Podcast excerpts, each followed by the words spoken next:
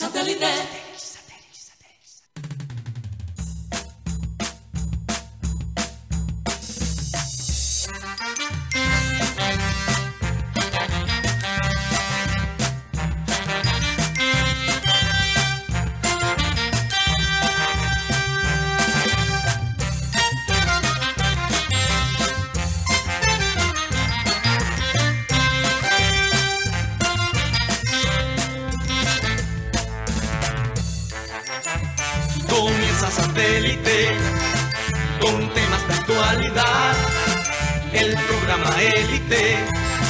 Sintonía internacional.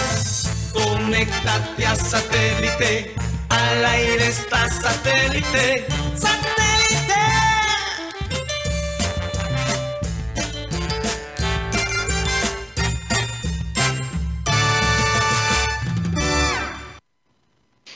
Señoras y señores, bienvenidos a programa Satélite. Muchas gracias por estar con nosotros el día de hoy contentos de poder eh, estar con ustedes, por supuesto, y, bueno, nos encontramos eh, remotamente, eh, no tan remotamente, no estamos tan lejos, estamos bastante cerca, pero no estamos en el estudio, lo que queremos decir.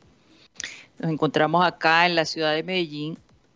Y bueno, más adelante les contaré algunas anécdotas que hemos vivido en esta ciudad que definitivamente eh, ahora entiendo por qué es considerada una de las mejores ciudades para, para visitar en Colombia, la verdad, desde el punto de vista turístico, hay que reconocerlo así.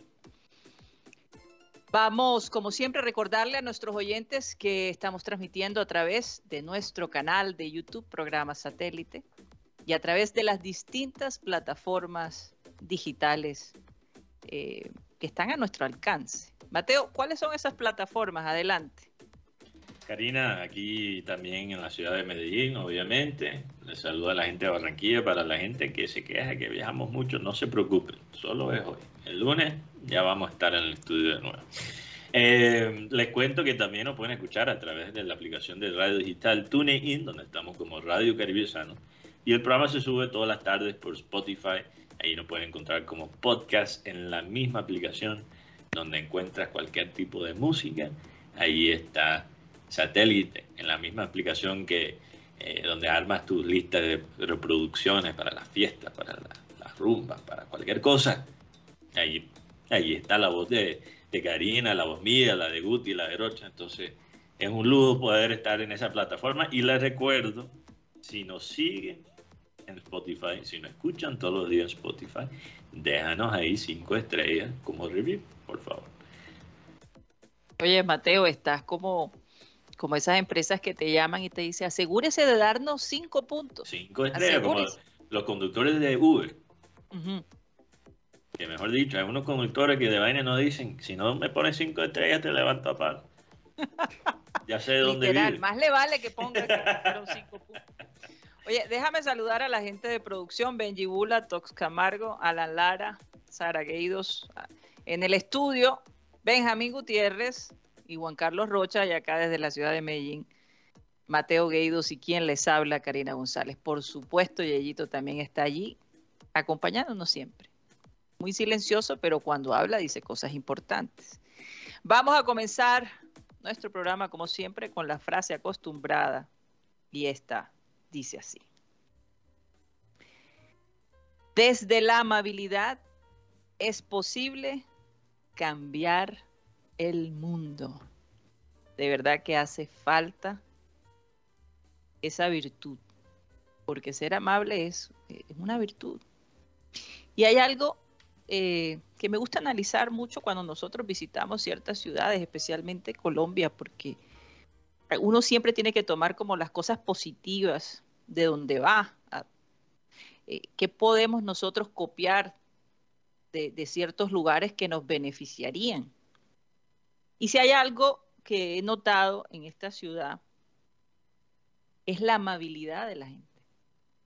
Desde que tú llegas, desde el aeropuerto hasta el taxista, el que te recibe en el hotel, eh, incluso por la calle cuando están entrando, la gente saluda, dice los buenos días, y eso te crea como un ambiente cordial. y como que te, te da energía como para tú seguir avanzando durante el día, porque a veces uno se levanta eh, sintiéndose mal o de mal genio, en fin, tantas cosas, y de pronto una sonrisa amable cambia todo ese ambiente, eh, una actitud amable, un gesto especial, una sonrisa. Por ejemplo, nosotros, eh, Álvaro, el, Uber que, que nos manejó el día de hoy, él decía que le encantaba Barranquilla Vivió seis meses en Barranquilla, se fue detrás de una novia, pero no funcionó la cosa. Ojo, no era, una, Barranquilla. Era una paisa que vivía en Barranquilla. Entonces dice, cuando estábamos de novios a larga distancia, bacanísimo. Pero cuando decidí, vamos a enseriar la cosa, me voy a ir a vivir contigo, nada más duraron seis meses. Entonces se regresó para Medellín, pero dice, quedé tan picado en Barranquilla, porque si hay algo que le, que le llamó la atención es ver la, belleza natural de nuestras mujeres allá en la ciudad de Barranquilla, porque pues él dice que acá es el paraíso de, la silicona. Palabras de, Álvaro. Palabras de Álvaro. Yo no lo he dicho yo. Eh, que es el país del, que es la ciudad de la silicona y que en Barranquilla pues todavía se, se puede ver la, la belleza natural. Entonces, bueno, eso definitivamente es un, es una gran cosa, ¿no? Fíjense, un paisa, porque las mujeres paisas tienen fama de ser muy bellas. No son Resulta muy bellas. Que, que ellos mismos dicen que necesitan ver mujeres más naturales. Naturales. En todo caso, eh, esta ciudad, eh, entonces además le pregunté, ¿de, dónde eres? ¿Eres hincha del Medellín o eres hincha del Nacional? Y me dice, yo soy hincha del que me invite un trago. Si son de Medellín, soy de Medellín. Si es de Nacional, soy de Nacional. Si me invitan a tomar, yo me cambio a cualquier equipo. Si me invita, por... ¿cuál es el problema? Contarle que sea de Antioquia, obviamente. no, no, ni siquiera el hijo. El hijo.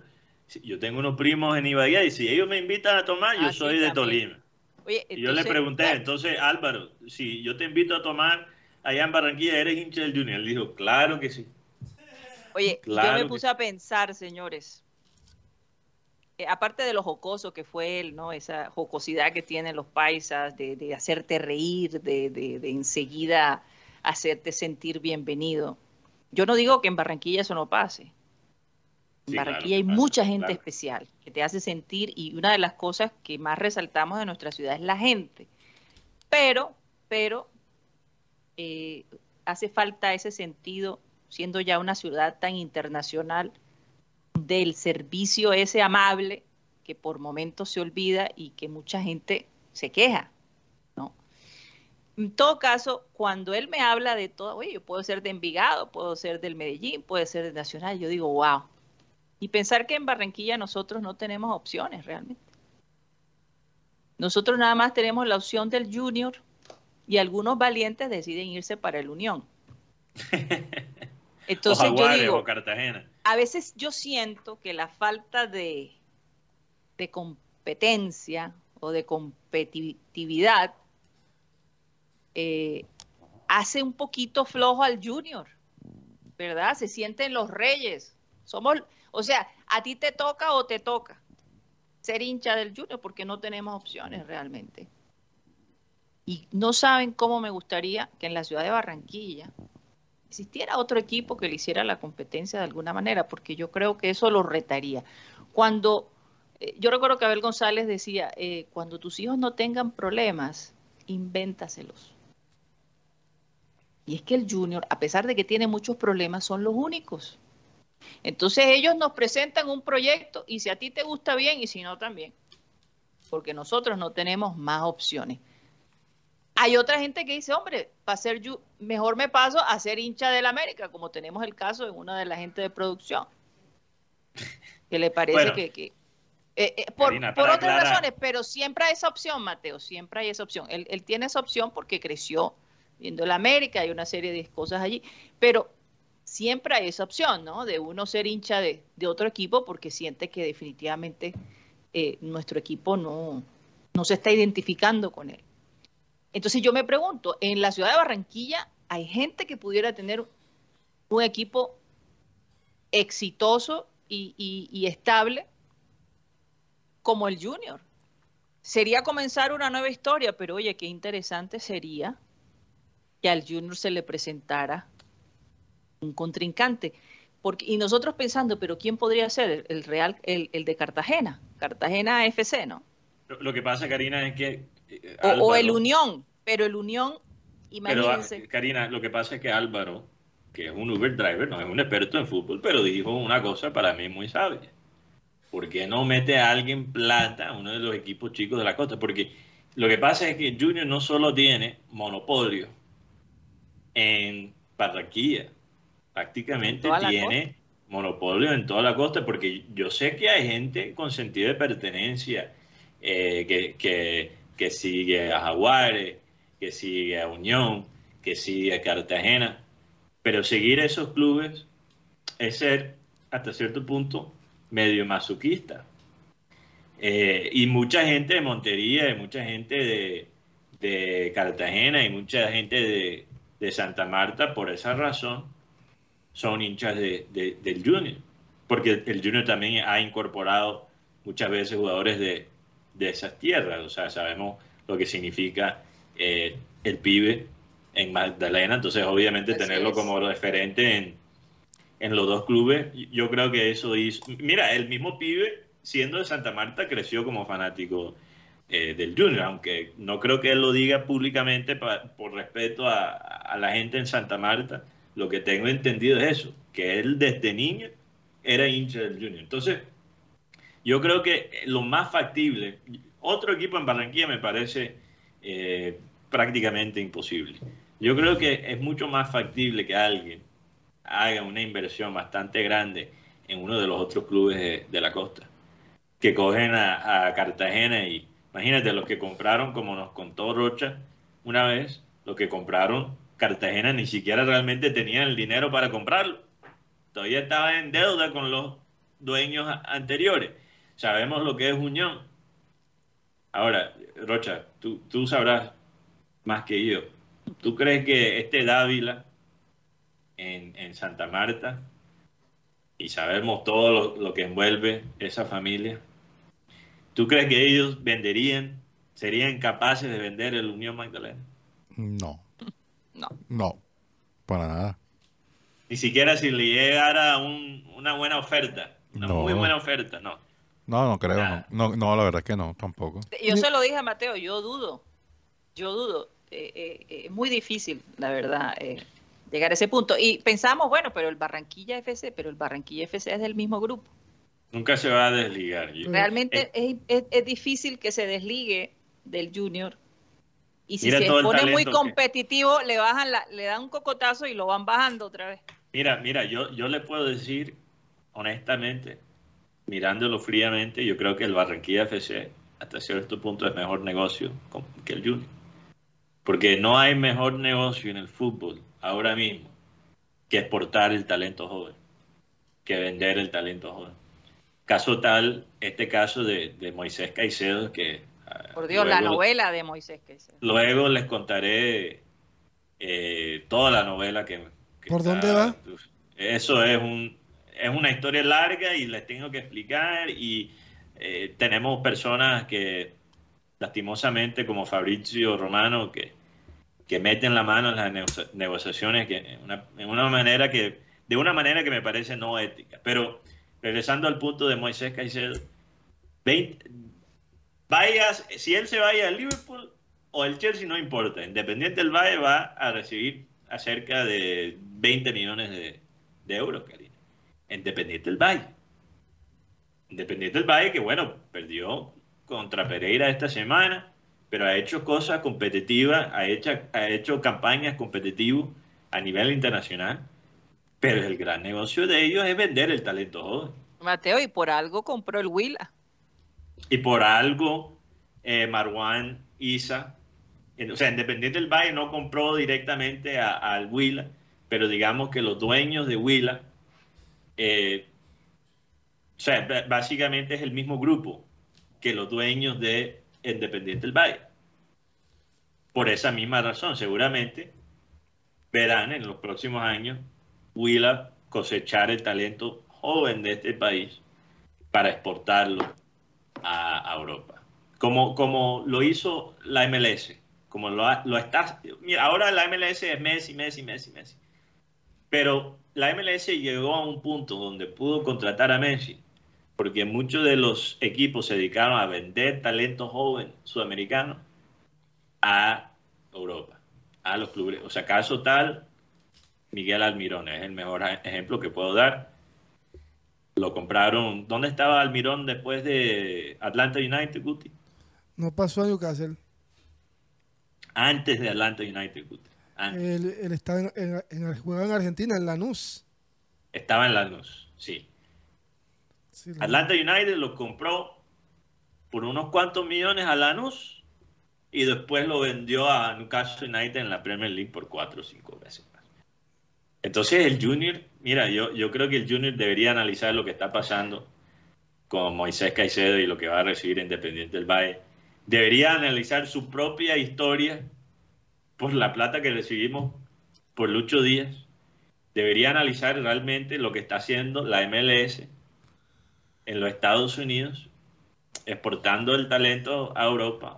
Alfonso Davis, ahora estrella Bayern Múnich, viene de Vancouver Whitecaps, en Canadá, el mismo equipo de David Kaiser.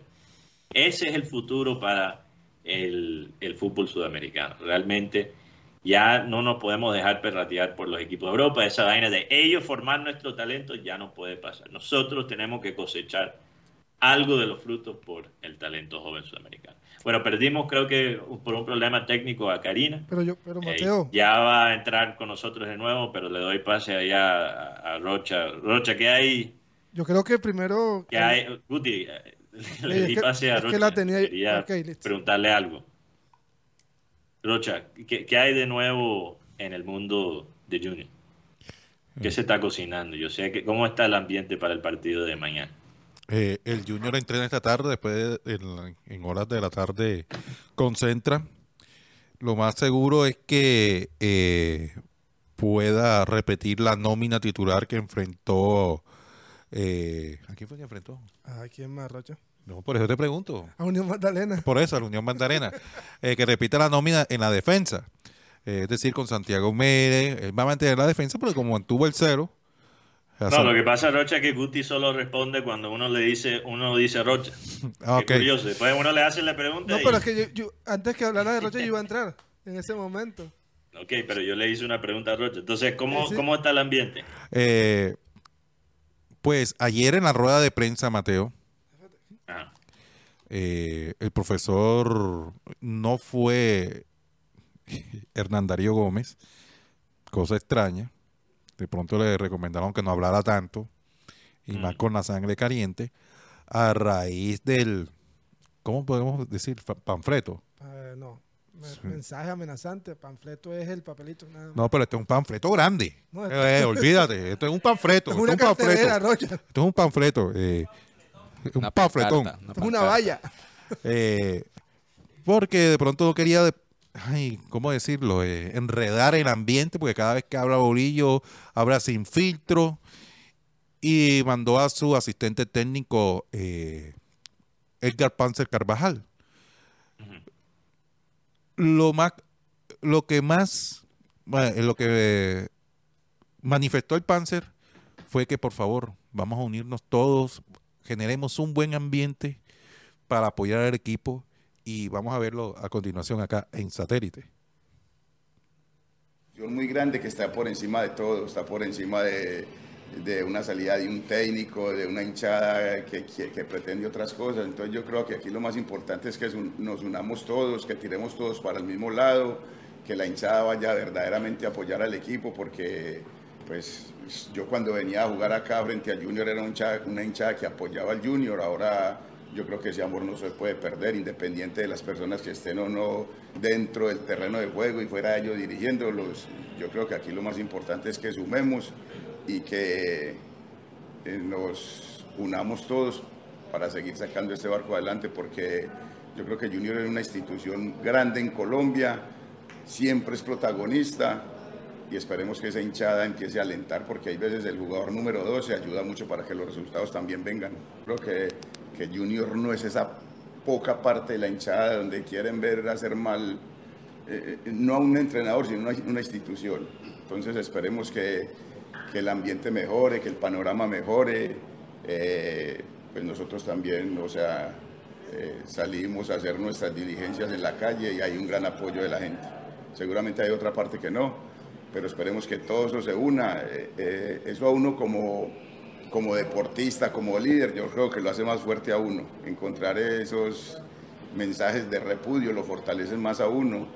Esperemos seguir teniendo esa fortaleza.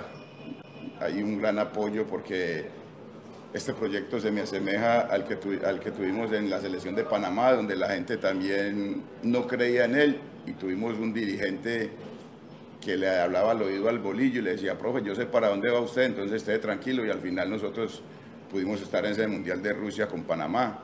Yo creo que aquí ha pasado igual, hay un gran respaldo eh, por parte dirigencial, pero yo creo que nosotros, en compañía de los jugadores, tenemos que empezar a apoyar ese respaldo con resultados.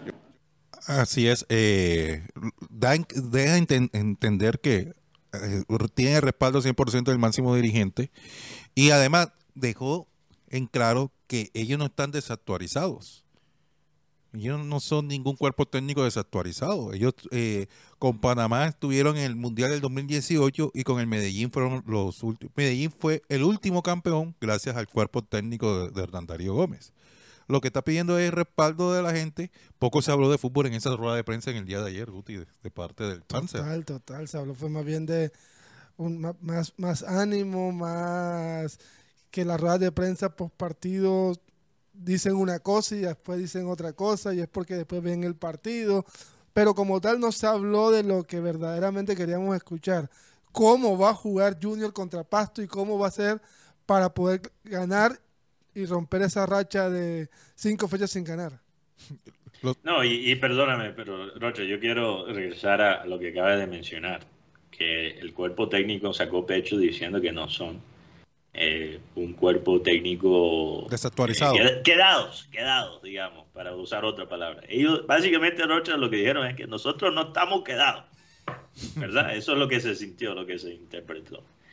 Eh, yo me da risa, me da risa escuchar a Panamá, con todo el respeto que se merece Panamá, como un ejemplo de ellos no ser un cuerpo técnico quedado. O sea, yo, no sé, quizás, quizás alguien que no haya visto a, Panamá jugar se puede tragar ese cuento, pero yo que he seguido el fútbol de CONCACAF por muchos años y sé con qué trabaja Panamá.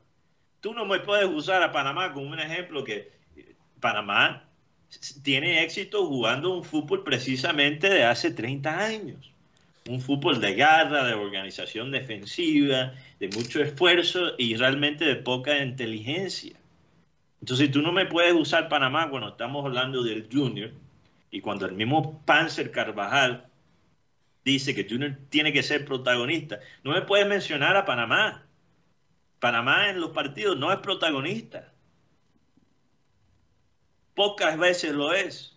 Entonces, yo en esa parte y, y realmente lo que la gente usa para sacar la conclusión de que el Bolillo es un técnico que se ha quedado un poco atrás, son sus propias palabras. Y a lo mejor por eso él no salió en la rueda de prensa. Porque el Bolillo mismo es el que dijo que el ataque de un club es inspiración. esas son las, imagínate, esas son las, las, ideas avanzadas que, que se manejan en, Panamá y, en DIN. O sea, perdóname, hoy en día tú no puedes decir en 2023 que el ataque, que el juego ofensivo es inspiración. ¿Y sabes qué? Lo más doloroso de todo, Karina, ahora que tenemos Karina aquí de regreso en la transmisión, lo más doloroso es que todas sus eh, decisiones como técnico reflejan lastimosamente esa manera de pensar del pasado. Porque ¿cuál ha sido la solución del bolillo para resucitar este ataque del Junior que está muerto? Contratar dos jugadores, contratar dos jugadores que son precisamente eso, jugadores que dependen de su propia inspiración, que no son propiamente jugadores tan colectivos. Entonces, eh, literalmente la conclusión se saca no sobre ningún tipo de prejuicio sobre el bolillo, sino lo que hemos visto, lo que hemos visto, lo que, él, lo que el bolillo ha dicho. Mateo, eh, ¿me escuchan? Sí, ahora sí te escuchan. Ok, perfecto. Eh, dime una cosa, ¿qué tal si nosotros como periodistas empezáramos a hablar bellezas del bolillo y, y bellezas de los jugadores cuando en estos momentos no están dando su 100%? Es decir, a nosotros como periodistas nos toca analizar lo que vemos, las propuestas que el técnico hace, las decisiones que los jugadores hacen y a dónde nos llevan esas decisiones. Entonces, realmente uno no puede sentarse frente a una cámara o, hablar por un programa de radio y, y, hablar bellezas del equipo cuando, oye, ya cuántos partidos llevamos que, que no levantamos cabeza. Dime una cosa, Benjamín Gutiérrez. Sí. Cuando llegó el bolillo al Junior, que estaba en la posición 20, ¿cuántos partidos le tomó para él llegar a la posición que llegó? Eh, a la posición, a la última posición. El, a, la, a, la, última, a la octava, ¿no? No, a la novena. No, llegó a la novena. Novena. Este, él, eh, le tomó desde, el, desde la fecha 7 hasta la fecha uh -huh. 20. Es decir, okay. 13 partidos. 13 partidos. ¿Y cuántos llevamos ahora? 5 con el de, ma el de mañana. Cuatro okay. partidos ya, serían 17 partidos. ¿Y estamos en qué posición? Estamos en, en la posición número 17. 17. 17 con dos puntos. 17 okay. 17. Si analizamos, si analizamos el semestre pasado, ¿cómo le fue al bolillo frente a este semestre? Ahora, hasta ahora mismo va bien. Va bien. Va, ahora, en el semestre pasado. O sea, va igual, va igual. Va no, igual. porque en el semestre pasado, cuando él llegó, Junior tenía, si no estoy mal, 6 puntos. Y, y Junior alcanzó 20, 27 la temporada pasada. Es decir, tuvo mucho, tuvo que 10, 17, tuvo más de 22 puntos alcanzados. En esta ¿En, fe, en esta, partidos, Benjamín? Eh, en 13 partidos. Mira, eh, yo, yo, creo que esto se está confundiendo un poquito, Karina. No, no, no lo que, eh, espera, lo que pero yo tengo una sugerencia, que... tengo una sugerencia, sí. ¿ok? Sería bueno medir promedio de puntos por partidos Exacto. del Bolillo. Ok. okay? Sí. Eh, eso, sería, eso es una manera buena de, de, de realmente mirar el rendimiento de, de, un técnico. ¿Cuántos eran? Ahora, apenas tenemos cuatro partidos en liga, entonces obviamente es difícil comparar cuatro partidos de liga con 13 el semestre pasado. No, pero ¿okay? por supuesto. Pero podemos mirar el promedio de puntos. El promedio, sí. Ok, lo, okay por, por partido. Es lo que quiero. Ok, por cuatro, cuatro eh, cuando el señor... Porque las estadísticas, porque las estadísticas dicen que el bolillo funciona muy bien en el primer semestre y empieza y a caer en el segundo. Sí, exacto. Entonces, eh, eh, queremos simplemente comprobar qué tan real son las estadísticas. Sí. Ok, primero que si llegamos... Te voy a dejar esa tarea. No, pero, pero actualmente el Bolillo tiene un rendimiento del 16% sí, con la actual campaña. Claro, porque mira que la temporada pasada, en estos mismos partidos con el señor Arturo Reyes se tenían tres puntos. Un punto más de lo que tiene Junior ahora. Sí. Entonces, por ahí nos estamos dando cuenta que el señor, al señor Bolillo le está costando las primeras fechas. Así es. Lo cierto Entonces, la pregunta es: ¿qué tanto Juan Carlos Rocha y compañeros, Mateo y Guti, podemos nosotros esperar a que el equipo empiece a acumular más puntos?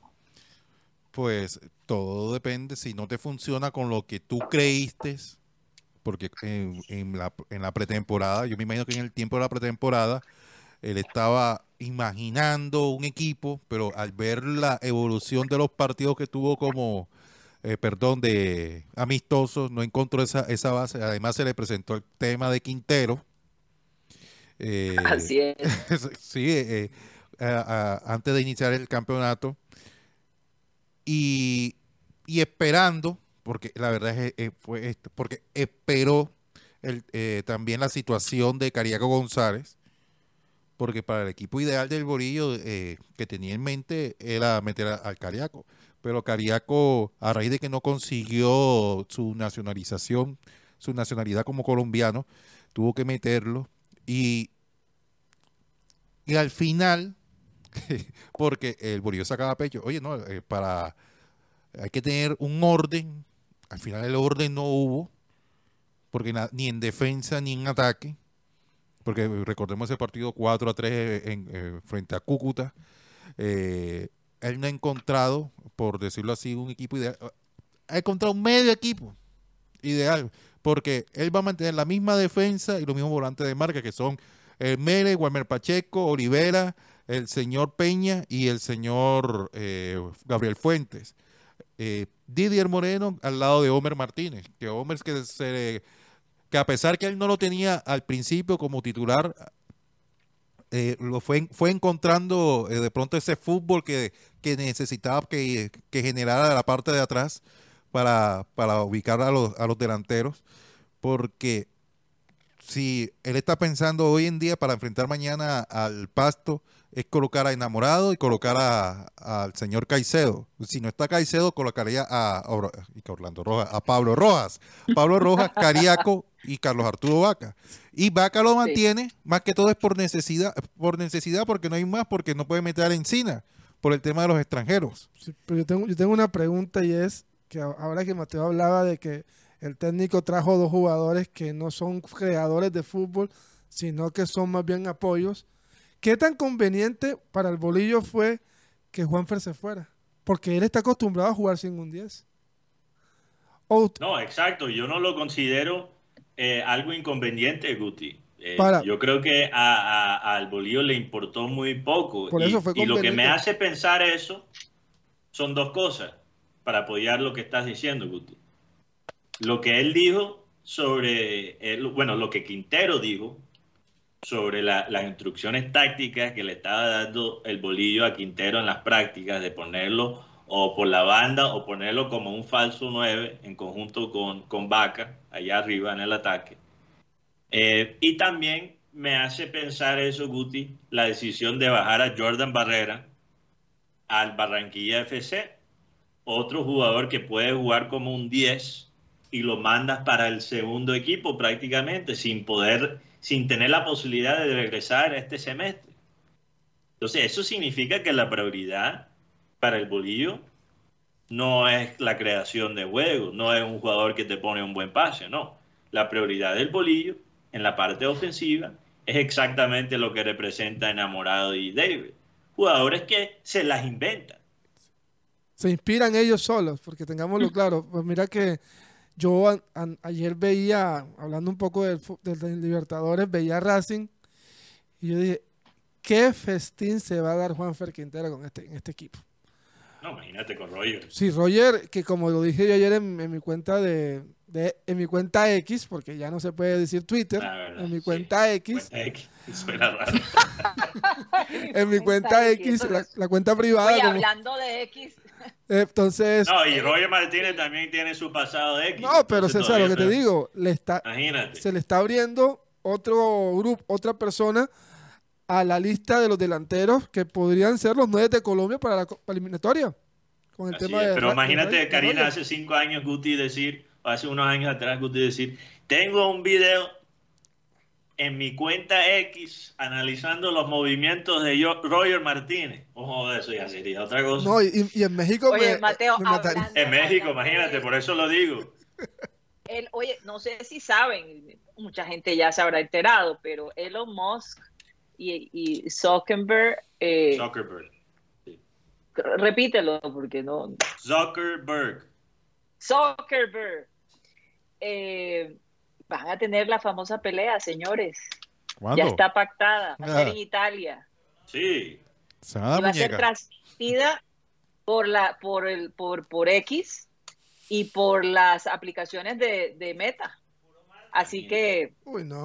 la cosa eh, eh, dice que la fundación de de Elon Musk es el que va a organizar y la fundación de Zuckerberg también. Así que Eh, yo, yo no sé, cuando yo vi esto, yo dije, wow, tremendo show que se montaron ellos para hacer para publicidad gratis. Ahora van a montar una pelea. Oye, ¿tú sabes qué me recordó, Mateo? Aquella pelea que mucha gente quería ver entre Negro Perea y Abel González Chávez. Sí, no, imagínate. Imagínate. Oye, eh, propusieron, vamos a ir allá a- al Baby Roja a montar la pelea entre Abel y, y, y el Negro Perea. Y, y- y Abel decía, hombre, no hagan eso. Porque yo le gano al Negro Perea. No, pero te tengo una nueva idea.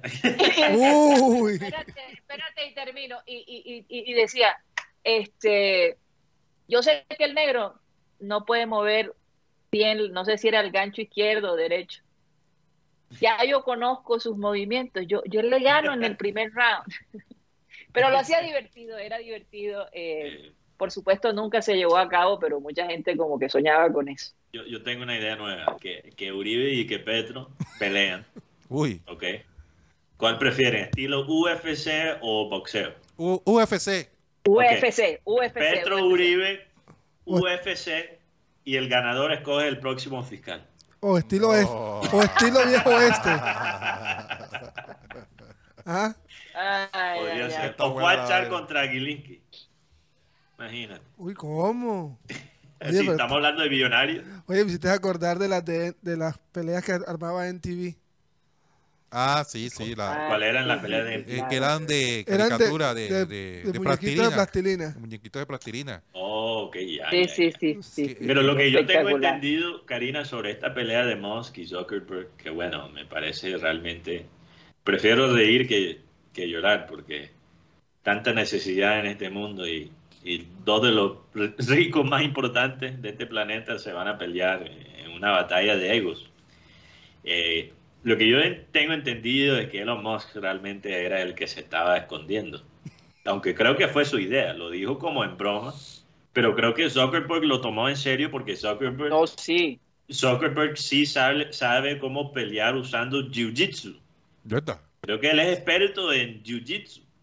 Hay videos y fotos de él con, con personas que, que han peleado en la UFC, de él entrenando, y parece que el hombre, ese es el desfogue de él, eh, cuando no está dañando a sus propias redes sociales.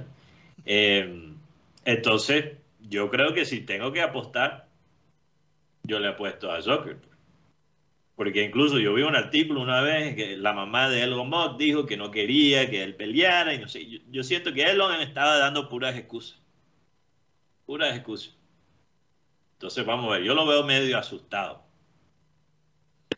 Así es. Yo, yo, yo te digo una cosa, yo pienso que el de Meta le va a ganar, Zuckerberg le va a ganar a Elon Musk. Elon Musk debe ser, Sí, eso, eso es lo que acabo de decir. El, el hombre Sí, sí. practica jiu-jitsu. imagínate. No, yo creo Él le que dijo, ah, me vas a retar, me vas a retar. yo digo que gana Elon Musk. Pero si gana Elon es con trampa. Por eso, con trampa, Sí, sí. es tramposo. trampa. Te metieron un Tiro chip Guti. en el cerebro que de pronto lo hace un chip. Que escuchaste tú, Guti. No, que aquí están diciendo de que, pelean con trampa al estilo Guti, por eso pregunto, ¿qué pasó? ¿A, a quién le echo trampa yo aquí? Oye, aquí están pidiendo Guti Guti, versus cuando, te, cuando te hablan en el retorno, no puedes No, no, pero es que no fue el retorno, fue el personaje que tengo aquí al lado. Yo, ¿cuándo? Ah.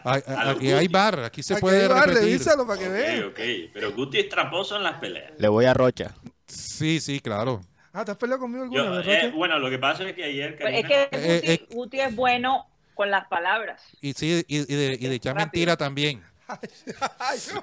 lo que pasa, lo que pasa es que eh, nosotros estábamos analizando ayer, eh, para la gente que no ha oído los últimos minutos del programa, estábamos analizando una posible pelea entre el Team Briseño, ex integrante de este programa, y, y Guti Pedro. ¿Quién ganaría en una pelea?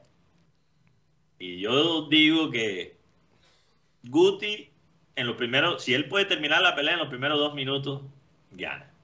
Pero si se extiende, yo no sé. Yo veo a el team eh, corriendo en el malecón con el eterno alcalde y tal. Entonces, seguramente aguanta más tiempo que, que Guti.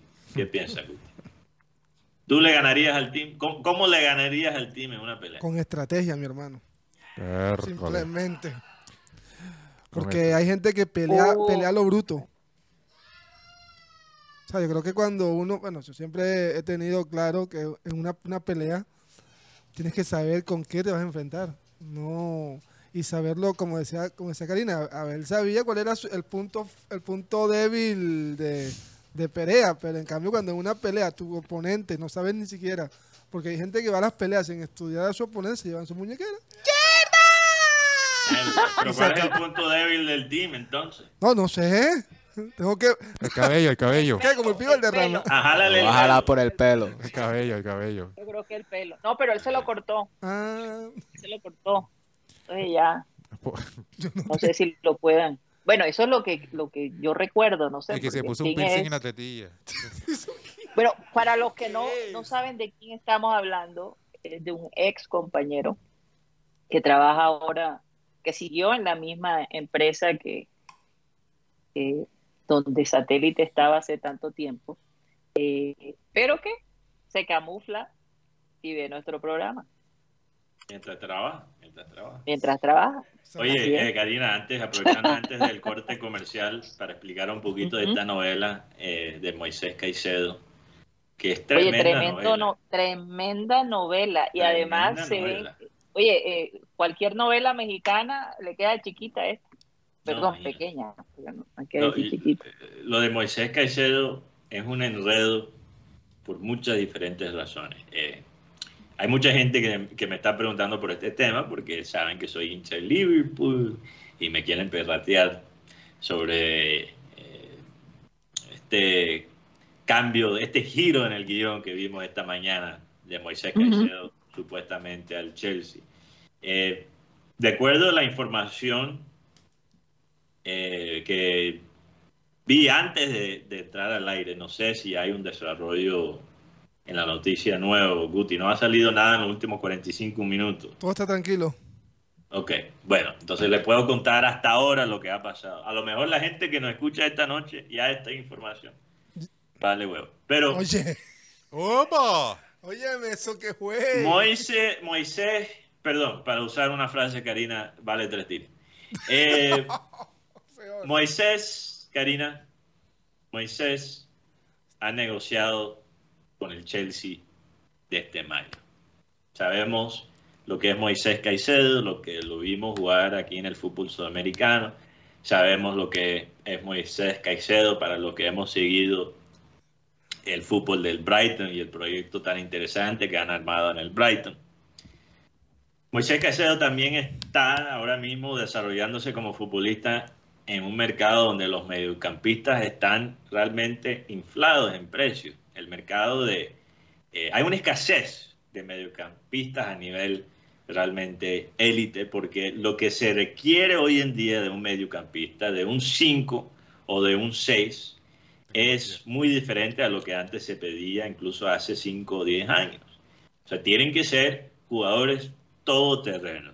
Te tienen que manejar bien la pelota. Tienen, tienen que tener buen pase. Tienen que tener velocidad. Tienen que marcar bien. Tienen que eh, rematar desde lejos. O sea, hoy en día el 5 y el 6 tienen que poder hacer un poquito de todo. Y lo hemos visto en la carrera de Moisés Caicedo, porque Moisés Caicedo ha jugado de lateral, ha jugado de, creo que en Independiente del Valle Guti lo, lo tenían a veces de central, si recuerdo bien. Eh, jugaba de 6 en Independiente del Valle, metió un golazo, por cierto, si lo quieren ver, está en mi cuenta de Twitter personal. A Junior, uff, imagínate, yo creo que eh, si Viera se retiró, en parte tiene la culpa Moisés Caicedo, porque Viera, Viera bastante dolorido después de, de intentar a...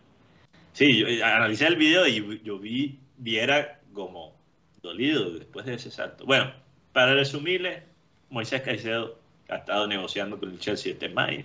El Chelsea sabemos que está comprando medio mundo. Eh, pero parece que el Brighton en estos últimos meses y el Chelsea no han podido llegar a un precio que le conviene a los dos equipos. Liverpool también estaba interesado en Moisés Caicedo hace meses atrás, pero no tenían el fluido financiero, no tenían el efectivo para pagar el fichaje. ¿Qué cambió desde ese entonces? El Liverpool no se esperaba vender a dos mediocampistas veteranos eh, entre los dos por acerca de 50 millones de euros, creo que eran entre los dos, entre 50 y 60 millones de euros. Recogieron a través de las ventas de Jordan Henderson y Fabinho a Arabia Saudita, a dos equipos de Arabia Saudita. Entonces, teniendo este efectivo adicional, viendo que la vaina con un jugador que ellos querían en el Southampton, un pelado labia, 19 años, viendo que la, la negociación entre Caicedo y el Chelsea y el Brighton estaba estancado, aprovecharon la situación para mandar una oferta al Brighton, lo cual el Brighton lo aceptó de una. Hay buena relación entre Liverpool y Brighton. Eh, Liverpool mandó, ha mandado a la Lana y Milner al Brighton y ya Liverpool compró de ese mismo equipo este año con la compra de, McAllister. Entonces, anoche, antes de dormirme, Guti, Rocha, compañeros, yo tenía en mi celular, en mi mente, mañana van a anunciar a Moisés Caicedo como jugador del Liverpool. Había el acuerdo entre el jugador y el equipo, había el acuerdo entre los dos equipos para el precio y el Chelsea se quedó atrás. ¿Qué cambió de una noche para el otro? Bueno, eso tiene que ver un personaje de lo cual hemos mencionado, Karina, aquí en este programa, Fabrizio Romano. Y ojo, no estamos hablando de Fabrizio Romano colombiano. Estamos hablando de Fabrizio Romano original. Y este tiene muchas de las mismas mañas y las mismas cosas. Fabrizio Romano dice que Moisés Caicedo no quiere irse para el Liverpool. Se quiere ir para el Chelsea y publica una captura mostrando que Moisés Caicedo supuestamente empezó a seguir al Chelsea en Instagram, como para mostrar cierta evidencia que Moisés no quiere ir al Liverpool. Les tiro aquí un dato. Moisés Caicedo empezó a seguir al Chelsea hace 7, 8 meses.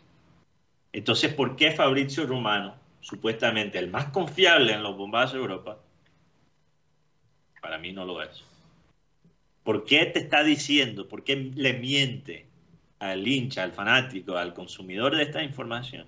Jugando con las emociones. No, no es jugando con las emociones, Karina. Hay unos intereses muy particulares por él maquillar la verdad. Moisés Caicedo sí sigue al Chelsea en Instagram, pero lo seguía hace rato hace meses atrás. Pero él dijo, lo acaba de seguir en Instagram. Bueno, parece que el Chelsea no puede pagar lo que puede pagar el Liverpool por las reglas de Financial Fair Play. Lo máximo que puede ofrecer el Chelsea al Brighton son 105 millones de euros. Liverpool ofreció 111.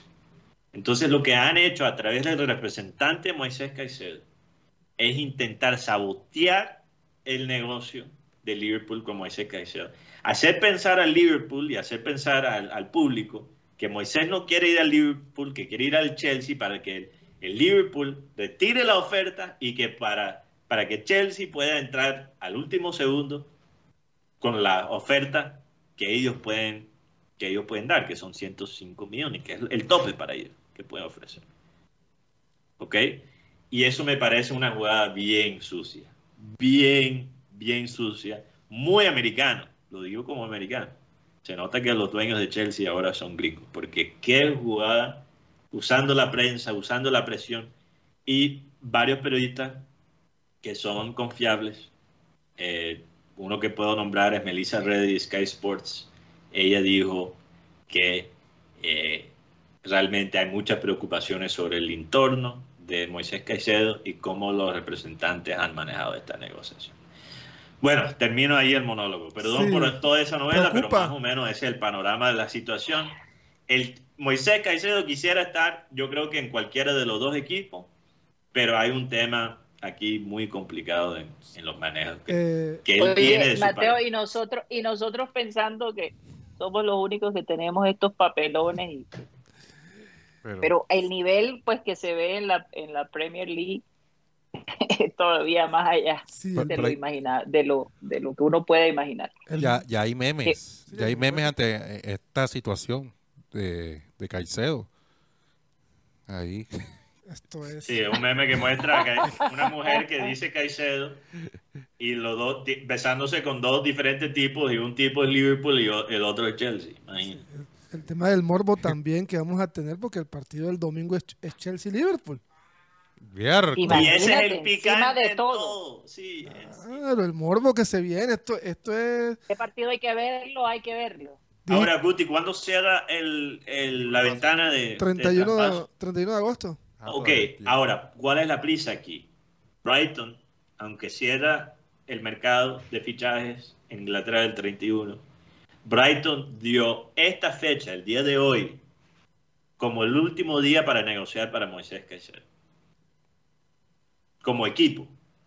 Ellos dicen, nosotros no vamos a negociar con ningún otro equipo después del 11 de agosto. Empieza la Entonces, Premier. tiene- Empieza la Las Premier. cosas tienen que definirse ahora. Claro, y entonces el tema es que ahora mismo hay dos, hay dos novelas, Elif y Yusuf. Elif la de Mbappé y Yusuf la de Moisés Caicedo. Sí, esos son... Mira, el, el de Moisés Caicedo está hasta cierto punto por lo loco que están las negociaciones, por eh, las diferentes versiones que se están viendo entre varios periodistas que todos son conocidos como confiables. Se está hasta cierto punto opaca- opacando el de Mbappé. Sí, yo creo que en este momento ahora el fútbol europeo tiene unas novelas que le, Elif y Yusuf le quedan chiquitas o le quedan pequeñas. Yo me quedo sorprendido de, co- de los montos económicos que se están hablando. Por ejemplo, en el caso de Moisés Caicedo, 115, 120 millones de, de euros por un jugador de 20 años. Y en el caso de Mbappé, dos- Señores, 250 millones. O sea, uno como que, ajá, y, y estamos, y aquí lloramos por 3.5 de, de, de Quintero. O sea, es uno, no, pero lo que te quiero, lo que te quiero decir es que eh, es precisamente por la escasez de mediocampistas. Eh, eh, los chicos que se están perfilando ahora, perfílense hacia el medio campo, porque eh, los precios que se están hablando, realmente sí, eh, ¿verdad? Hay esa necesidad, entonces busquen, busquen ese, esa, formen parte de esa necesidad, ¿no? Para que se, fue- se, se vuelvan, ¿cómo se dice? Muy fácil de vender hasta cierto punto a, a otros equipos. ¿Me escucharon? sí, claro, lo que, Sí, lo claro. que estaba Sentí que pensando. sentí de repente un silencio ahí No, que- total y me quedé así como, como Es que se me me había ido el, el- el sonido anteriormente. me quedé pensando. Pero sí, en- no, el, esta- es como que como quien dice, el que el que se perfile hacia, hacia el medio campo, Bueno, Karina, yo Puede creo que muchas conseguir- veces la posición de un jugador no, no lo decide sí, él, obviamente. Lo deciden los técnicos que él tiene como jugador juvenil, lo decide su, su perfil físico, su habilidad física. Eh, entonces, eh, hay Pero muchos de pronto factores se podrían, se podrían Más bien los equipos, más bien los equipos se deberían dedicarse a formar eh, mediocampistas que pueden cumplir con los requisitos de los equipos europeos, como lo hizo Independiente del Valle con Moisés Caicedo. Pero estamos Y ahora Moisés, Mateo, pero por otro, pero por otro lado, esto que estamos viendo de los agentes, de los jugadores, se está convirtiendo en un verdadero problema, tanto para los equipos como para los eh, futbolistas, porque están atrapados en dos fuerzas. Entonces, eh, oye, y se siente feo, se siente como la época de la esclavitud. O sea, te, te, te, te ponen ahí como, como, como eh, de exhibición ¿no? Eh, yo te lo vendo por esto, te están vendiendo tu vida, tu futuro, tu bienestar, todo.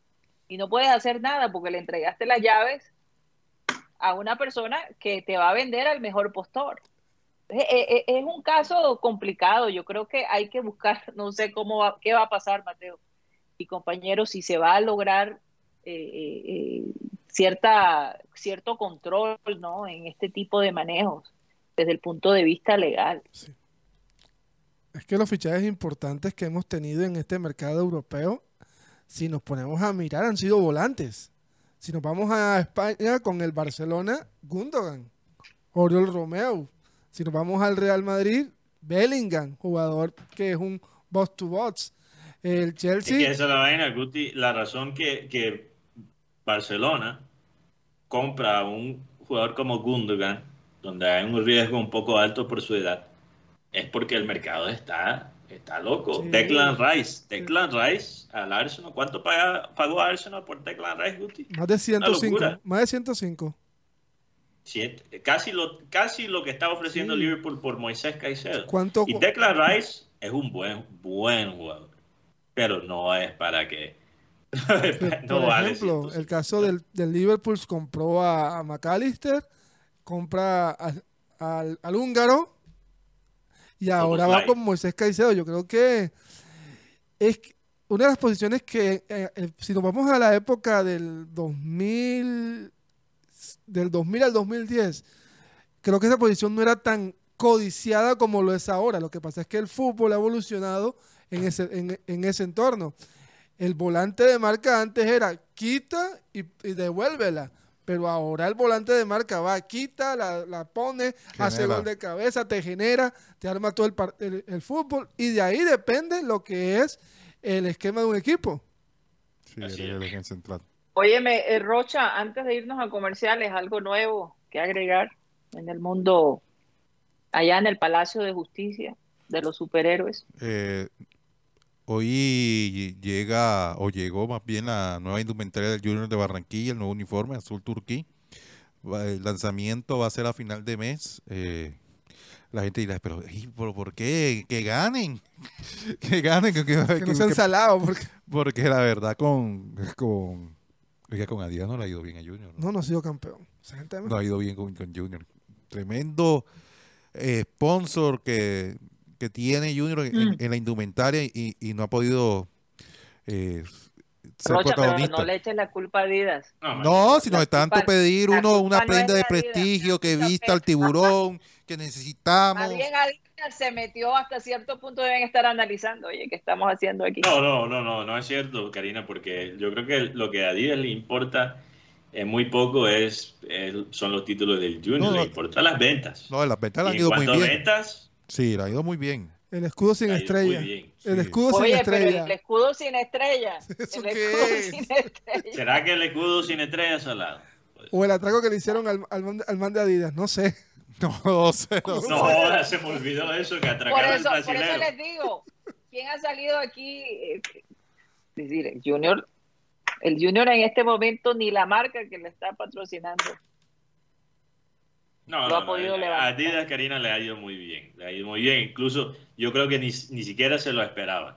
A los Porque sabemos que, que esa primera tanda de camisas, que, de camiseta que, que mandaron a Barranquilla, no fue Se suficiente. vendió como pan caliente, sí. En dos semanas se vendieron todas las camisetas. Y tuvimos tres o cuatro meses sin poder Sí. comprarlas. sí. Bueno, Era más eh, fácil comprar la camisa del Junior en Estados Unidos que, De acuerdo, que en Barranquilla. es verdad, es verdad. Concluimos con eso, el nuevo, atuendo, el nuevo atuendo para el Junior. O sea, que lo van a usar el día de mañana. No, no, eh, es- es- Eh, el lanzamiento va a ser mañana. a final de mes. Ah, bueno, sí, claro. O sea, ya la- llegó la prenda. Ya entre Ok. 15 Ya días, llegó, ya- Rocha. ya llegó la prenda. Entre Entonces 15 tiene que poner días. los estampados. Claro, los estampa- los Los estampa- estampados, el escudo, eh, es lo que, lo que hace falta. Y, y a final de mes es que va a ser el lanzamiento de la nueva prenda del, del equipo barranquillero. El nuevo uniforme. ¿Con técnico nuevo, Rocha? No, no, no, no, no, como dices eso, Guti. Eh, Pregunto. No, no, no, Yo no, yo, yo creo, yo creo, es más, estoy seguro de que al Bolillo lo van a dejar que termine. Al menos que yo diga, no, me aburrí, me voy, Ave María, hombre, no aguanto más. Estoy No, yo, yo, yo pienso que yo pienso que el bolillo, no, el bolillo le gusta Barranquilla. Le encanta Barranquilla. Sí, Karina, pero Ese es- señor no se va a ir y que y, y qué, ¿para dónde se va a ir? es En este momento no hay ofertas como, ¿Cómo? óyeme, el sueldazo que se está ganando en una ciudad que muchos paisas sueñan vivir. Ah, eh, yo, yo creo que él está muy bien ubicado allá. De Por eso él siempre pregunta, de pronto ¿sigo o no sigo? Si él no quisiera seguir, ya se hubiera ido hace rato. De pronto está Pero analizando. con todo el bolillo, con todo el bolillo que le han dado allá en la ciudad de Barranquilla. De pronto el hombre está analizando para ver dónde monta un nuevo centro comercial para los paisas. Oye, me pregunto si, si al Bolillo le provoca una bandeja paisa, ¿a dónde iría? En Barranquilla. Hay sitios, Claro que hay sitios, Mateo. ¿Cuál es la mejor bandeja paisa de Barranquilla? Quisiera saberla. Mm, No sé. Que preguntarle a pero- Fabián. pero- Bueno, Mateo, tú, tú has ido a un sitio. Sí, ¿A ti te ha gustado la bandeja paisa? No. Debe ser ahí porque Fabián. Ahí, no ahí encontré a Fabián Ángel. Ah, ok, Ajá, saludo al ok. 80. Ah, sí, El 80, Sí, sí. cerca de la oficina de, de satélite. Fabián Ángel. Nos queda, nos Oigan, queda, nos queda enamorado lo que nos respondió en rueda de prensa. Sí, señor. Ah, bueno, pero lo, lo decimos ahora o después de comerciales. No ahora, para terminar ya con el Vamos, tema vamos, vamos ahora, vamos ahora. Karina, tú José eres la Enamorado. directora. José En enamorado. serio, Mateo. Gracias por Sí, recordar. tómala- ¿Por qué le estás preguntando a Rocha? Mándalo. no, quería simplemente saber qué tanto se demoraba. No, tú- Y, y- y bueno, no, la verdad es que nosotros aquí en ese sentido somos flexibles, no tenemos algo así como que marcado, gracias a Dios. Vámonos con enamorado a ver qué dijo. El profesor dice o, dispone que sale de titular el próximo sábado frente al Deportivo Pasto. Ya está disponible, dispuesto para iniciar el minuto cero. Y como grupo, ¿cómo toman la pancarta que le colocaron al profesor Borillo Gómez en la sede administrativa? Pues bueno, yo estoy listo desde que llegué, prácticamente desde que estoy en Barranquilla ya estoy listo, estoy a disposición, como lo dije cuando recién llegué a Barranquilla, este, con todas las ganas de aportarle al equipo y sobre lo otro, o sea, bueno, obviamente uno no apoya esas cosas porque esto es fútbol y, y ya son cosas extras, ¿sí me entiendes? Son cosas que no deberían pasar. Sí, vamos con la segunda, con la pregunta que también le realizamos a José Enamorado y por favor, ruédenla. José, ¿cómo te imaginas este debut en la ciudad de Barranquilla, en, en tu casa? Y si haces un gol, ¿cómo lo celebrarías? Pues bueno, yo creo que lo primordial es sacar unos tres puntos. Sabemos que en la fecha que estamos y sabemos que el equipo necesita ya una victoria para poder seguir de largo. Y pues yo creo que ya lo, lo demás se dará mientras uno siga haciendo las cosas bien, de buena manera. Yo creo que ya se dará y en el momento ya me saldrá. ya le saldrá la, la celebración eh, pues, de, de ese gol en el Estadio Metropolitano. Eh, enamorado que está prácticamente encantado con la, con la ciudad de Barranquilla y prácticamente es el nuevo consentido de los dueños del equipo. Sí, Ok. sí. Ay, Dios Es mío. decir, es decir que el de la 10 ahora es él. No, no. Esperemos, esperemos que esa luna de miel dure, porque es que tú sabes, ca- cada semestre es un consentido. Yo no sé si eso es bueno o es malo. Oigan, ¿Cómo, Vamos cómo a un serán los almuerzos donde la casa del dueño? ¿Cómo? pero no sé, habría que preguntar. Vamos a un corte comercial y ya regresamos.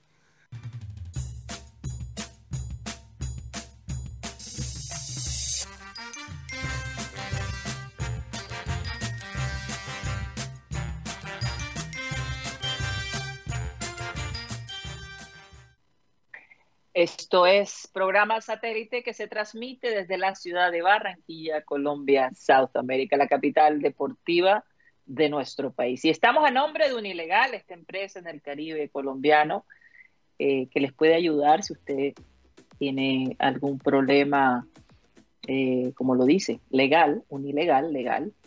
Si no sabe cómo normalizar sus predios, eh, qué derechos tiene su empresa, cómo divorciarse, cómo crear una empresa o cómo comprar un automóvil, o por supuesto si tiene un problema legal, Unilegal les puede asistir. Comuníquense con ellos al 324-599-8125, 324-599-8125. Unilegal. Y bueno, también estamos a nombre de WeTravel, esta empresa eh, que esta agencia de viajes que definitivamente se vuelve tu mejor amigo en tus vacaciones, porque todo te lo facilita. ¿Por qué te lo facilitan? Porque tienen la experiencia, la certificación, la información y te organizan todo tu viaje sin que tú tengas que, mejor dicho, hacer nada. Un saludo especial para Ana, quien nos asistió a nosotros y de verdad espectacular el servicio, lo puedo decir como testimonio eh, y a Ramiro Lozada, eh, y no tiene que, tú no te tienes que ir para para otra parte, digamos, fuera del continente, para que ellos te atiendan con el mismo amor y la dedicación. Realmente eh, eh, te pueden organizar unas vacaciones de acuerdo a tu, a, a tu, a tu poder, a lo que tú puedas pagar, ¿no? Por supuesto.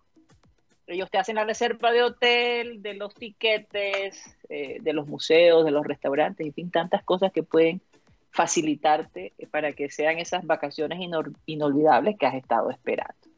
Señores, yo no puedo ver muy bien aquí la dirección de WeTravel, pero voy a intentar con el teléfono. 304-443-48, ¿qué? 961 Juan Carlos Rocha. Repítelo, Juan Carlos, por favor. 304-434-8961 o en la dirección Carrera 52, número 82, 307, edificio Lesser Bean, piso 2, local número 13. Perfecto. Y además pueden ir al website de ellos, que es wetravelcolombia.com. Bueno, eh, vamos a saludar rápidamente a Juan Carlos Roya, rápidamente porque hoy nos vamos a despedir a las 2 y 30 de la tarde. Entonces eh, vamos a, a saludar a todos los oyentes que han estado activos el día de hoy. Adelante, saludos para Luis Anguro, eh, David Pérez, eh, saludos del barrio El Hipódromo en Soledad. También para Alfonso Antonio Coronel desde el barrio de las Dos Mentiras en Costa Hermosa. También en Soledad Víctor Roa, Florentina Barrios, Nicolás Lombo, Rafa Abra, Fernando Uribe, Luis Felipe Caballero. Eh, saludos, dice que saludos hoy es viernes con la expectativa del partido de las superpoderosas que mañana es a las 5 y 30 de la mañana. Sí, señor. Así es. Oye, eliminados Japón y, y Países Bajos. Sí, claro. Sí. Oye, Rocha, se llama el barrio de las dos mentiras porque no es ni costa ni hermosa. Eso es lo que. Eh, correcto. Uy, Rocha. ¿Viste? Ve, Hipódromo 1. Ese apodo no me lo sabía. Esperando algo nuevo todos los días en Barranquilla. Eh, pero sí, no, sorpre- realmente me sorprendió, Guti, eh, la eliminación de, de Japón. Yo creo que Japón, sí. para mí, era, después de la eliminación de, de Estados Unidos, era el favorito para ganar el Mundial Femenino. Eh, pero a veces, en el caso de Suecia, cuando tú le ganas al, al mejor equipo, cuando tú le ganas a, o por- quizás no al mejor equipo, sino el favorito para ganar el torneo, empiezas a creer que todo es posible. Sí, un Suecia que su goleadora es una defensa. Imagínate. Y lo que pasa goles. es que Japón, ni Japón ni Suecia son equipos que manejan mucho la pelota. Claro. Entonces, a Japón le conviene jugar contra un equipo como España, un equipo como Colombia que le gusta tener más posesión más de la pelota, o un equipo como Estados Unidos, que, que a un equipo como Suecia. Entonces, eh, bueno, Oye, la cosa, la cosa se está poniendo interesante. Eh, Esta Muy noche, interesante. ¿no? ¿A, a, a- a qué hora juega Inglaterra? Eh, perdón, Francia, Francia. Australia. Eh, después del partido de Colombia. Antes del partido con las 3 de la mañana. Se trabajan hasta las 3. A las 3 de la mañana y después a las 5 y 30 De nosotros, a- Inglaterra, Colombia. Y, Francia otro favorito para este torneo, Karina, para este mundial. Y Sí. hay que tener cuidado con eso porque se enfrentan a Australia y usted, la historia lo demuestra. eh, Muchas veces los equipos que están en casa, los equipos anfitrión, eh, Anfitriones, sí. suben, sí, anfitriones suben de nivel, pese al, al- al contrario, pese al equipo. Sí, sí, sí. O sea, Australia Total. le puede hacer daño a Francia teniendo a- Óyeme, al soy, estadio. soy, soy- soy- me, me- me- me atrasé por una hora. A las 2 de la mañana es el partido entre Australia y Francia. O sea que no te vas a acostar, Guti, No, no me acuesto, Rocha, la verdad. para ver Francia. No, Guti se despierta a Dios las mío. dos. ¿Sabes qué me gusta? Hola, ¿Sabes que ayer vi el partido entre España y Países Bajos? Pero ¿cómo viste ese partido? Porque para Países Bajos uno tiene que estar bajito. No, Rocha, yo no, yo subí un poquito para poder ver a Alexia Putelas, de verdad, Rocha. O Tremendo. sea, viste los 10 minutos que jugó. Sí, muy buena jugadora y bueno, tiene, tiene un equipo que para los- algunos entendidos y expertos dicen que España puede ser la campeona.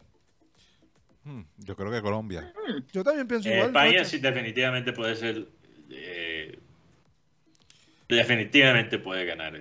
Inclusive, el. Si pienso- Alexia Putela se recupera, Y es difícil Hermoso recuperarse en pleno bien. torneo, en pleno mundial. Pero si él recupera a nivel Guti, Claro, igual puede que, este, igual que Jennifer Hermoso, igual que Aitana. Sabemos una camada de jugadoras españolas que tuvieron un gran problema. No sé si recuerdan cuando el, hicieron una huelga No. Sí. por el tema de los, de los premios y estas cosas. No, y han criticado al técnico y todo. Claro. Bueno, perdón, Rocha, Perdón, terminaste con la lista. Milton Zambrano, Rosemary Cervantes, José Garcés, Saúl Ortega. Dice que hermosa está eh, la directora. También saludos para Rafa Abra, que está en el casino. Luis Sanguro. eh, aquí se me bloquea el computador. ¿Cómo así, Rocha? Sí, es que tengo problemas con él. Ah, ahí está Jorge Enrique Pérez. Saludos, saludos para Héctor Alfonso Borges. Desde el trabajo por el barrio La Unión. Mañana en la mañana todo sería felicidad con la selección y en la tarde a coger rabia con el Junior. Hombre, No, no, no, no se dé mala vida, hermano, tranquilo. También saludos para Roberto de Jesús Weisner Cantillo. Nos están recomendando varios lugares para comer bandeja paisa. Antonio Avendaño. También saludos para Baruch Espinosa, Elías Bernal. Que, que saben por qué Mier no jugó ayer con Nacional. Viene una lesión. Y porque también está a punto de llegar a un equipo de Europa. Es la información que se maneja desde acá. Car- Oye, Car- Karina y Mateo, el tema allá en Medellín no llovió. Porque Sí, Esta mañanita llovió, sí. Sí, Y ayer también. Las lágrimas de los hinchas de. Nacional. Ah, sí, no, no. Incluso yo, yo vi, yo pasé, eh, pasé, no, no puedo explicar el contexto, pero vi unos hinchas de Nacional jugando FIFA y estaban ganando la Copa Libertadores con Nacional. A lo Mateo. Imagínate, y A yo me Mateo. estaba riendo porque yo, yo le dije, ustedes se están desqui- desquitando con los computadores de FIFA porque perdió ayer Nacional contra Racing. Tremenda remontada. Ay, sí, Tremenda. Flamengo, Flamengo Uf, perdió uf, contra Olimpia. sí, claro. que parece que Olimpia tiene como el palito para ganarle a los a los campeones Sí, el, el año después. sí. Creo que lo han hecho cuatro veces en su historia que le ganan al- a los actuales A campeones. Nacional se lo hicieron. En el 80, en el, en el 80, en el 90 se lo hicieron a Nacional. Sí. Entonces, muchas sorpresas. E- Esta Libertadores está, está bastante Sí. interesante. Ahora se enfrenta Pereira, imagínate, a Palmeiras. Uy, yo creo que es un partido. Creo que es la llave fe. más complicada que le pudo tocar al equipo colombiano. Pero sabemos la resiliencia de este equipo y sabemos que a- también le entran las balas a- al equipo de Palmeiras. Sí, sí. Lo O sea- cierto es que los dos finalistas de la temporada pasada quedaron eliminados en segunda fase. Tanto Paranaense como Flamengo. Así es. Salu- saludos para Fernando Huelvas. También para eh, Perdón, Milton, Rocha, porque Milton Zambrano dice Guti Lora versus Rocha Valdés. Guti- Jesse, Henry, David No, no, perdóname, Ro- perdóname, Guti, pero ese sí lo pierde. Rocha te tiene. Imagínate. Eh, Y con la altura ojo. y con los, eh, esos brazos largos que tiene Rocha, te, ahí te jode. me llaman los amigos de él. saludos para Henry eh, Barros Espinosa, Gu- Kik Guti versus Queratiano. Queratina Queratino Rocha. Rocha. Queratino Rocha. Leonardo Sten, eh, 100 mil seguidores para esa pelea. Guti versus Rocha. John Villalba, muchachos, saludos desde la Florida. Camino a Kendall. Eh, escuchándonos, Elías Verdal, eh, que- que ya la saludamos. También al señor José Aragón. Dice que está encantado con el fondo del lugar donde está Karina. Lo escucho todos los días desde San José, de Guavia, desde San José del Guaviare. Uy, Oiga, bu- suena fuerte. sí, bastante. Desde San José del Guaviare. Sí, el Guaviare un, allá- allá en la parte de abajo de Colombia, Sí. el Sí. sur de Colombia. Saludos para todos. Ahí está el reporte de sintonía de la gente. José Aragón, sobre todo, un saludo para él. De Eh, Guaviare. Eh, Hoy ya empezó la Premier y a los tres minutos marcó gol el señor Erling Haaland, ganando City al Barley por 1 a 0. Erling Haaland. Y al igual, mañana también se va, va a hacer la final de la Copa Árabe entre Al Hilal y el Al Nazar. Si tú me dices eso hace 10 años, te iban a decir, lo irá a ver, ya saben quién. Pues les voy a hablar de este partido porque va a tener jugadores como Cristiano Ronaldo, tal Cristiano Ronaldo, un tal Milinkovic Savic, un tal Malcolm, un tal este, Sadio Mané. Así que es el primer enfrentamiento entre estos dos equipos que van a que están aspirando a ganar la Copa Árabe. Esto es mañana a las 10 de la mañana, hora colombiana. Va a estar por diferentes cadenas. Y hoy tendremos también el partido de Lionel Messi, Rocha. Juega Lionel Messi. Este, Óyeme, Eh. Este, una novedad parece ser que eh, con respecto al partido contra el Unión Magdalena, ingresan cuatro jugadores. Rocha. eh, los volantes Diego Mendoza, Deiber Caicedo, eh, ingresarían por Nilson Castrillón y John Vélez. Y Vladimir Hernández, recordemos que contra el Unión estuvieron 19 jugadores y Vladimir no va a estar disponible para este partido tampoco. Eh, entonces, eh, el equipo eh, va, va a ser el que, que veníamos manejando, es, decir, Santiago Mere, Walmer Pacheco, Emanuel Olivera, Jermaine Peña, Gabriel Fuentes, David Caicedo, Didier, Didier Moreno, Homer Martínez, José Enamorado, Carlos Vaca y Cariaco González.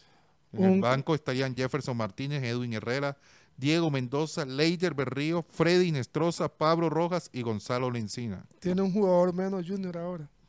Con Freddy Nestroza en el banco. Perdón, pero e- e- es el pensamiento y creo que mejor lo dejan. Ponen un, un cubito de hielo, no sé.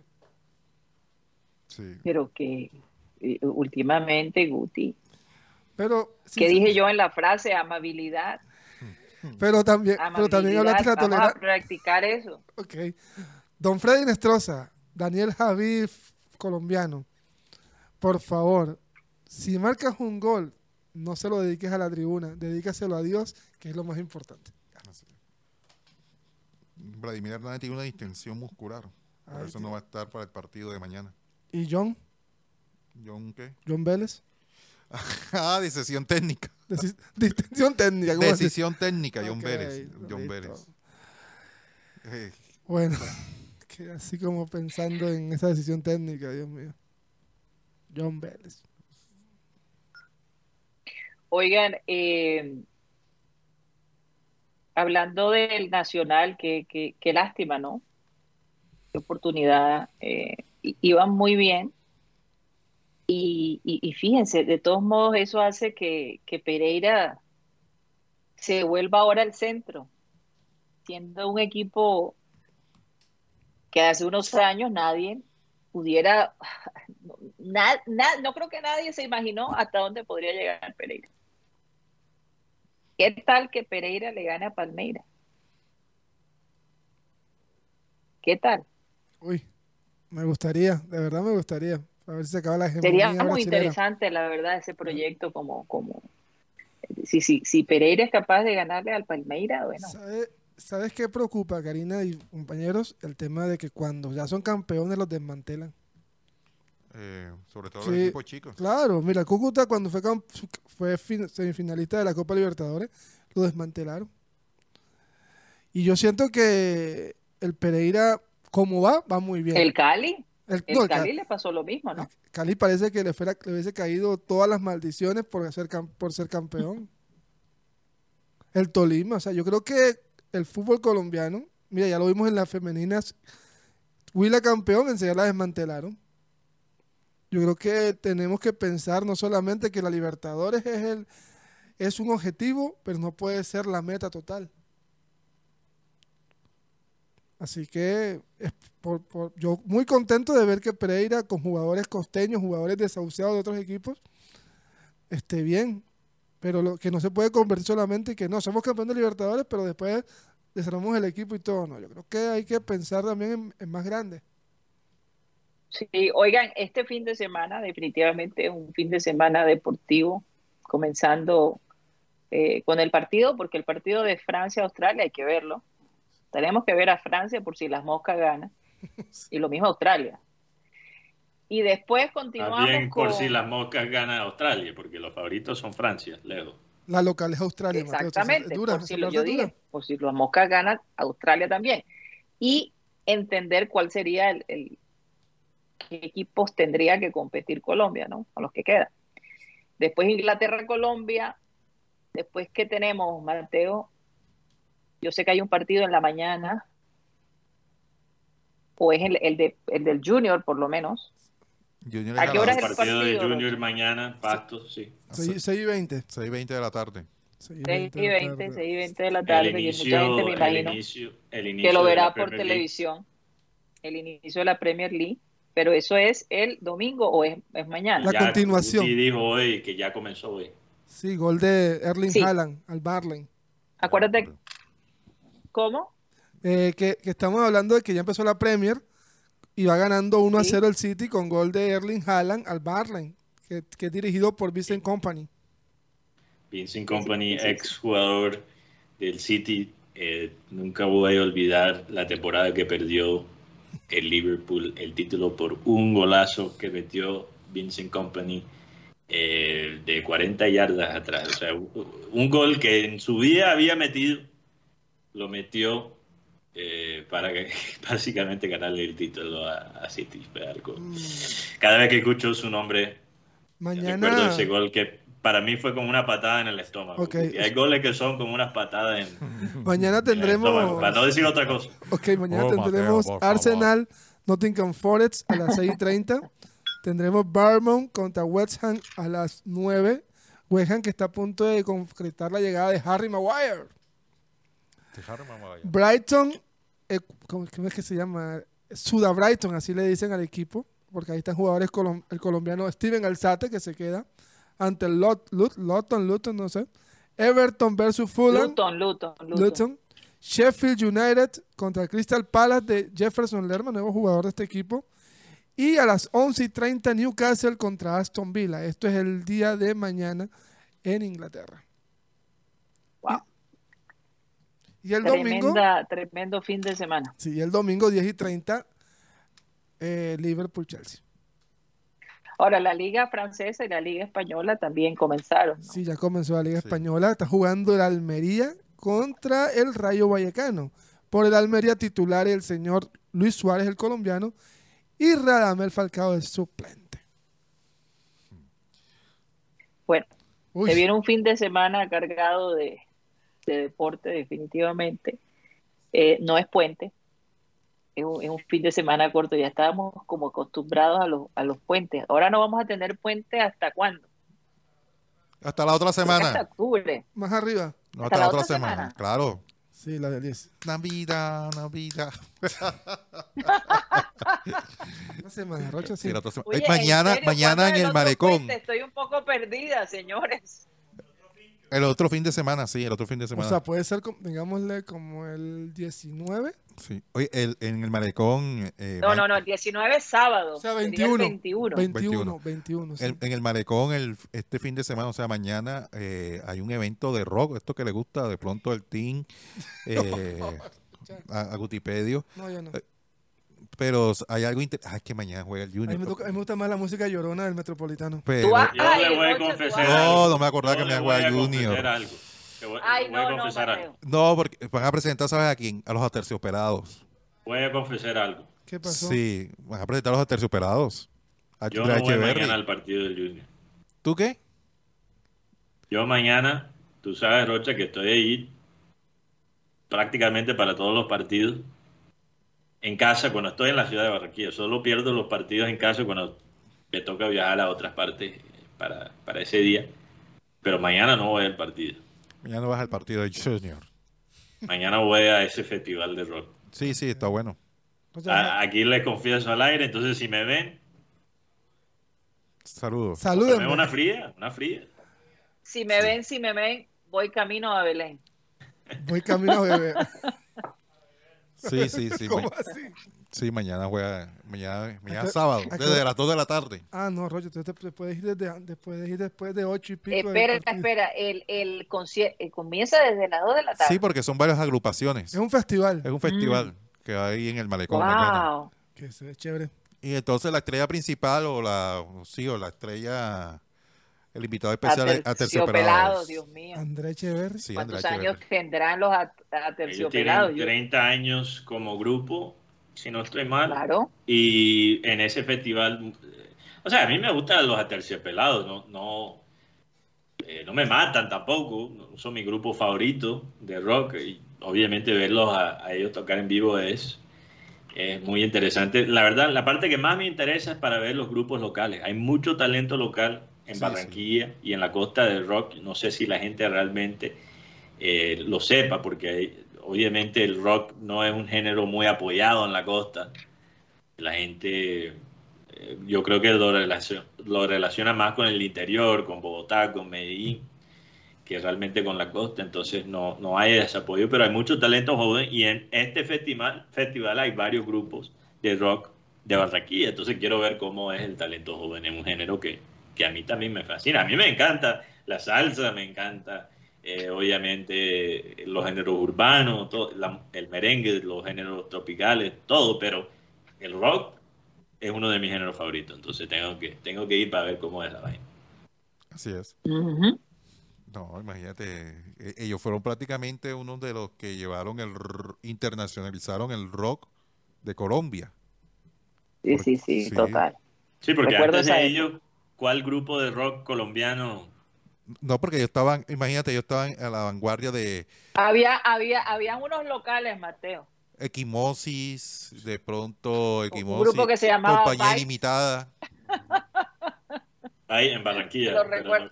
no, no creo que en Barranquilla. no creo que haya salido de, de, de No, la no, no salió. No salió. Sí.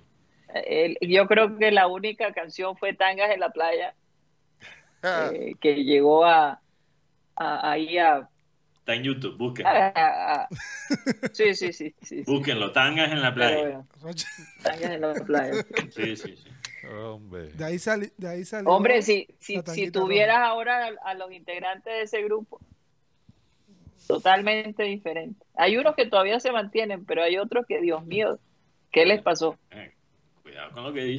No No, a- aquí de pronto en Barranquilla lo- los más representativos son los, los de adentro. De adentro, sí, claro. Ah, sí, ¿Cuál- también. Una canción, Rocha, de adentro.